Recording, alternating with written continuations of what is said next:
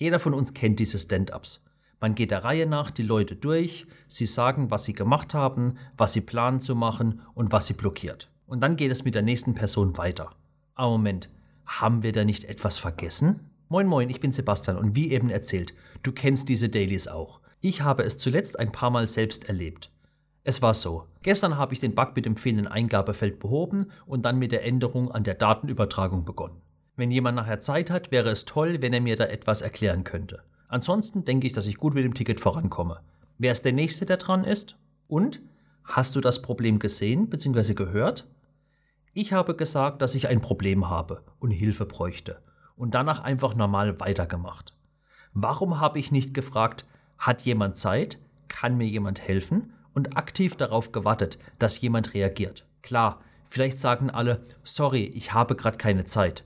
Aber das ist dann prinzipiell in Ordnung. Dann sollte man schauen, beziehungsweise die Diskussion anfangen, was ist wichtiger, mit der Story von mir weiterzukommen oder dass jeder seine Story weitermacht. Aber solch ein passives Ankündigen von einem Problem einem Blogger und gar nicht aktiv nach Hilfe zu fragen, macht nicht nur das Daily noch mehr zu einer Farce und einer monotonen Routine, es bringt uns auch als Team nicht weiter in Richtung unseres Ziels zu arbeiten. Sei es das Sprintziel oder einfach nur das Feature, die Story fertig zu bekommen. Ich bin in den Dailies meistens eher in einer stillen Beobachterrolle. Wenn ich aber sowas erlebe, gehe ich gern mal direkt rein und sage, Stopp, Person X hat gerade gesagt, dass er sie nicht weiterkommt und Hilfe bräuchte. Wer hätte Zeit zu helfen?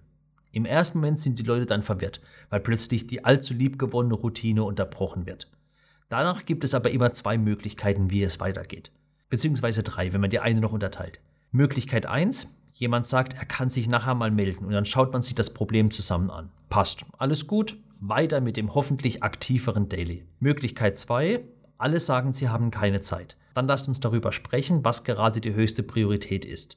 Ist es am Ende so, dass das Problem die geringste Priorität hat, haben wir Klarheit und können überlegen, wie wir weitermachen.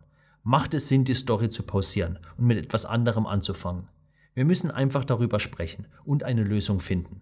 Und Möglichkeit 3 ist die, die am traurigsten ist. Es wird erstmal gefragt, ob er nochmal sagen kann, was er für ein Problem hat, um welche Story es geht und so weiter. Was heißt das? Es hat niemand zugehört.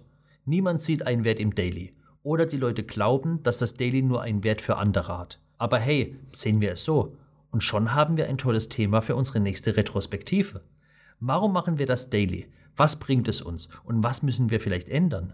Ich habe übrigens mal ein Video gemacht über 13 häufige Fehler im Daily Stand-up. Schau es dir unbedingt gleich mal an, ob das Zuhören wirklich der einzige Fehler ist, den ihr bei euch macht. Und hat mein Video dir geholfen? Dann würde ich mich über einen Daumen nach oben freuen und abonniere meinen Kanal, damit du keins meiner neuen Videos verpasst.